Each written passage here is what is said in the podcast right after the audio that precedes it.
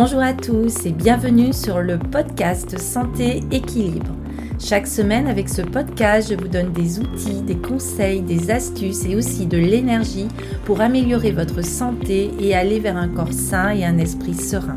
Je suis Martine Bosque, ostéopathe, praticienne de médecine chinoise, auteur et coach de santé bien-être. Vous pouvez me retrouver sur mon site internet www.equilibrenco.com. Alors mettez-vous à votre aise, installez-vous confortablement et c'est parti pour l'épisode du jour.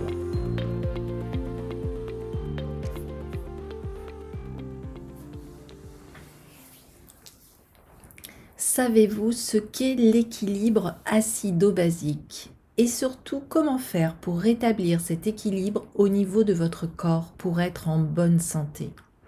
C'est une question qui m'a été posée cette semaine par une de mes élèves de Qigong. Et c'est pour cette raison que je voulais aborder ce sujet dans ce nouvel épisode de podcast. Tout d'abord, pour être en bonne santé, notre organisme a besoin d'autant de substances basiques qu'acides. Et la rupture de cet équilibre vers une acidification du terrain est souvent source de nombreux maux. Très courant de nos jours en raison de nos habitudes alimentaires et de notre mode de vie. L'acidification du terrain peut facilement être corrigée par des moyens naturels. Et c'est ce que nous allons voir dans ce podcast. Tout d'abord, voyons les principes de l'équilibre acido-basique. Dans ces dernières décennies, ce sont surtout les ouvrages du docteur Catherine Couchemine et de Christopher Vasset qui ont fait connaître ce concept. Pour que notre organisme puisse bien fonctionner, il doit bénéficier d'un pH équilibré, à savoir un pH neutre. Le pH ne doit donc être ni trop acide ni trop basique ou alcalin. Ainsi, le pH va se calculer sur une échelle allant de 0 acide à 14 basique et le pH sanguin du corps se situe entre 7,35 et 7,45. Alors si certaines personnes réussissent à lutter contre l'agression que représente l'excès de substances acides, la plupart d'entre nous, malheureusement, se montrent à des degrés divers peu capables de les neutraliser et de les éliminer. Et ainsi l'acidification du terrain est la source de très nombreux troubles de santé. Beaucoup de gens en sont atteints, mais dans l'ignorance des causes véritables de leurs maux, leur souffrance dure parce que le traitement adéquat n'est pas mis en place.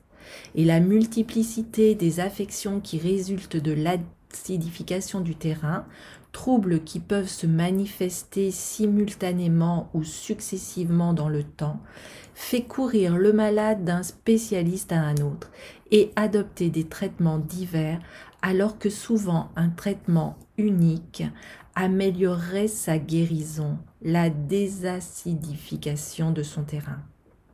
Ainsi, pour maintenir un pH équilibré, il faut consommer en bonne proportion des aliments acides et des aliments alcalins, dont nous parlerons plus tard dans cet épisode.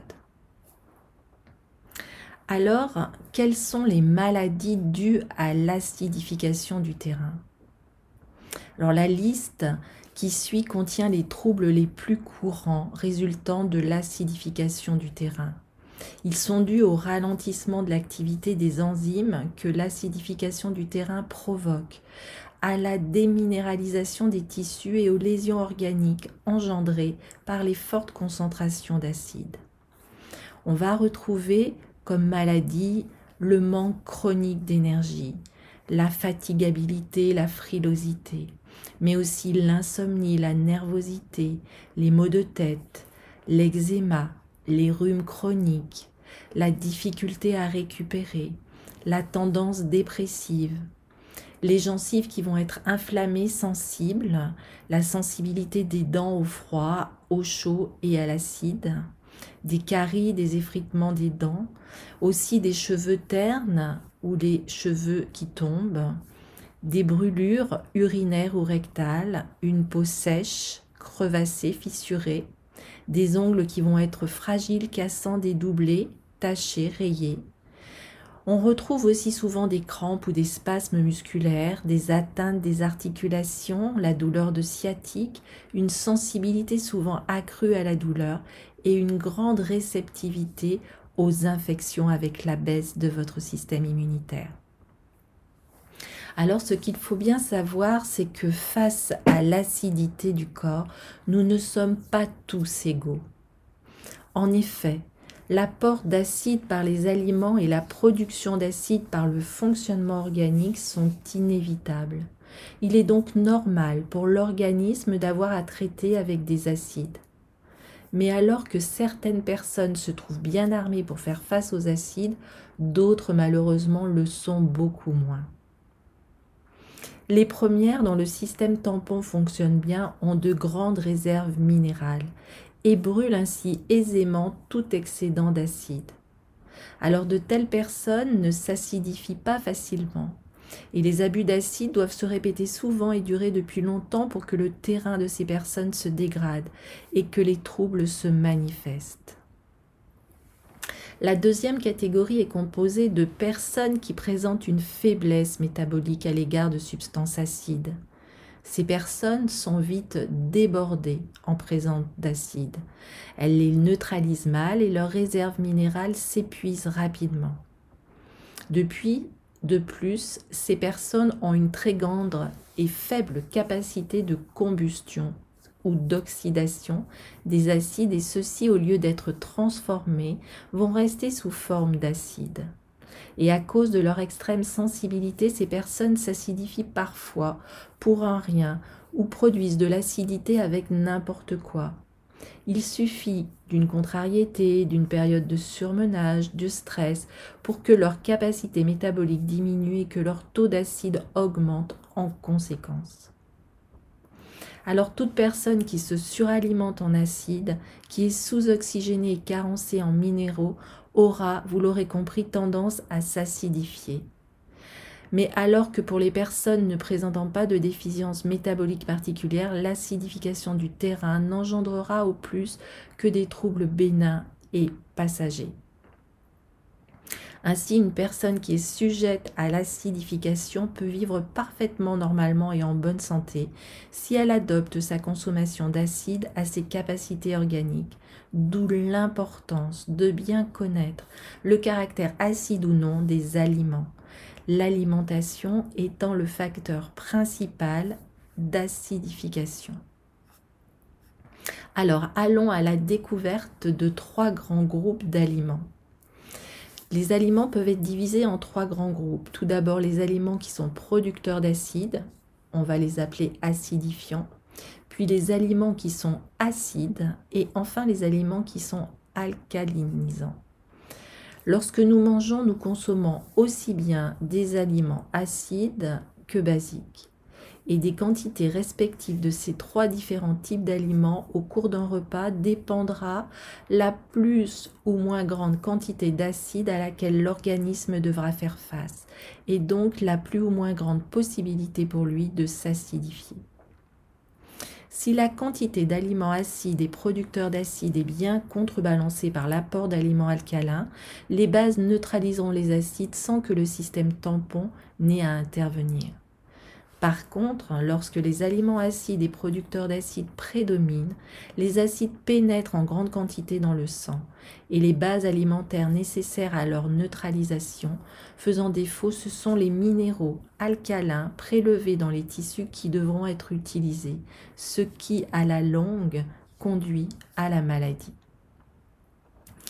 La distinction donc entre les aliments acides et alcalins est primordiale. Voyons maintenant plus en détail quels aliments appartiennent à chacun de ces trois groupes. Tout d'abord, le groupe des aliments acidifiants ou les aliments producteurs d'acide. Ces aliments acidifiants ne contiennent pas de substances acides en tant que telles, mais ils en produiront comme conséquence naturelle des transformations digestives auxquelles ils sont soumis ou lors de leur utilisation au niveau cellulaire. La production d'acide par ces aliments est donc inévitable, mais normale, et touche autant les personnes sensibles aux acides que celles qui ne le sont pas, d'où le nom d'aliments producteurs d'acide. C'est le cas par exemple pour la viande. La digestion et l'utilisation des protéines aboutit nécessairement à la production d'acides, dont le plus connu est l'acide urique. Ainsi, la plupart des aliments producteurs d'acides sont aussi des nutriments de base pour notre alimentation. Il n'est donc pas possible de les supprimer sous prétexte qu'ils contribuent à acidifier le terrain. La solution va consister à veiller à leur quantité. Car si un apport léger d'acide est inévitable et naturel avec ces aliments, cet apport devra d'autant plus grand que les quantités consommées seront élevées. L'effet acidifiant ne sera effectif et néfaste que si ces aliments sont consommés en excès. Et la notion d'excès ne peut être qu'individuelle car elle est basée sur les capacités métaboliques de chacun. Alors voici la liste des aliments acidifiants. On va retrouver la viande, la volaille, la charcuterie, le poisson, les œufs, le fromage, les corps gras animaux, les huiles végétales, surtout d'arachide, les céréales complètes, l'avoine, surtout le millet.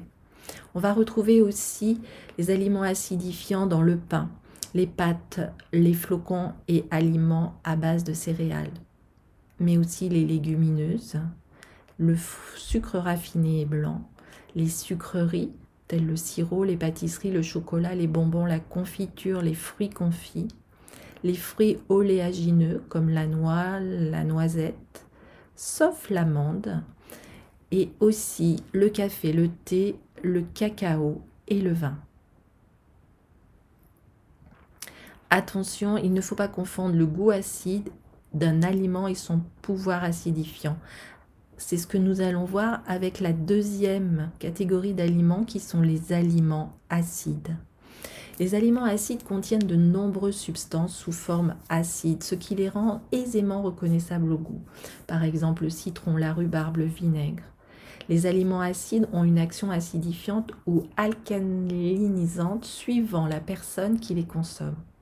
Ainsi, les personnes sensibles aux acides doivent veiller tout particulièrement aux aliments figurant dans cette liste, car chez elles, l'effet de ces aliments sera toujours acidifiant. À l'exception des fruits, ils ne sont pas indispensables comme l'était la grande partie des aliments producteurs d'acide. Ainsi, la suppression ou de forte réduction de la consommation de ces aliments acides est facilement réalisable si nécessaire. Nous retrouvons dans ces aliments acides le petit lait, les fruits pas mûrs, les fruits acides comme les petits fruits, les groseilles, les cassis, les framboises. Nous retrouvons aussi les agrumes, citron, pamplemousse, orange, certaines variétés de pommes, de cerises comme les griottes, des prunes, des abricots, les légumes acides comme la tomate, la rhubarbe, l'oseille, le cresson, la choucroute, les jus de fruits, les boissons industrielles sucrées, le miel et aussi le vinaigre. Maintenant, voyons la troisième catégorie qui sont les aliments basiques ou alcalins. Ces aliments sont riches en base et ne contiennent pas ou très peu de substances acides. Et leur transformation et utilisation par le corps ne sont pas non plus productrices d'acide, si bien que ces aliments ont des vertus alcalinisantes pour le terrain, quelles que soient les quantités ingérées. Et cette vertu est valable pour tous, indépendamment des capacités métaboliques de chacun. Ce sont ces aliments qui doivent être consommés avant tout par les personnes acidifiées. Ces aliments alcalinisants ou basiques sont les pommes de terre, les légumes verts, crus ou cuits, comme la salade, la laitue, les haricots verts, les légumes colorés comme les, carottes, les betteraves, attention à la tomate, le lait, le lait en poudre, la crème, mais aussi la banane, l'amande, la noix du Brésil, la châtaigne, les fruits secs sauf l'abricot, toutes les eaux minérales alcalines et aussi les boissons à base de purée d'amande. Donc,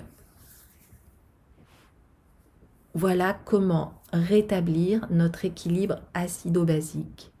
Pour résumer, afin de retrouver un équilibre acido-basique optimal, voici quelques points à retenir. Tout d'abord, réduisez votre consommation de sel en limitant votre consommation de sel de table et en évitant les aliments très riches en sel, comme les charcuteries, les fromages, les plats préparés, les chips, les pains, les pizzas. Supprimez aussi tous les sodas. Consommez beaucoup de fruits et légumes par jour. Privilégiez toujours la cuisson des légumes à la vapeur douce plutôt que par une grosse ébullition.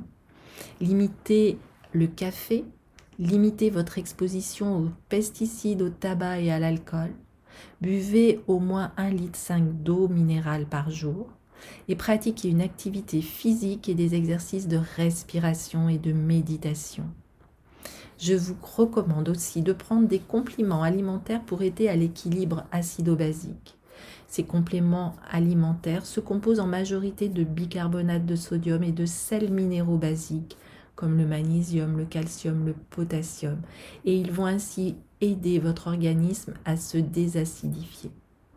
Le zinc contribue au bon métabolisme acido-basique ainsi que la vitamine D qui participe à la bonne absorption et à l'utilisation du calcium et du phosphore, favorisant ainsi une bonne minéralisation osseuse. Les vitamines E et C sont de puissants antioxydants qui agissent aussi dans la protection des cellules. Voilà pour ce podcast. J'espère qu'il vous aura intéressé. Merci de votre écoute et je vous souhaite de tout cœur un bon équilibre acido-basique et une très belle vitalité. Je vous dis à très vite pour un nouvel épisode de podcast. Prenez bien soin de vous. À très bientôt.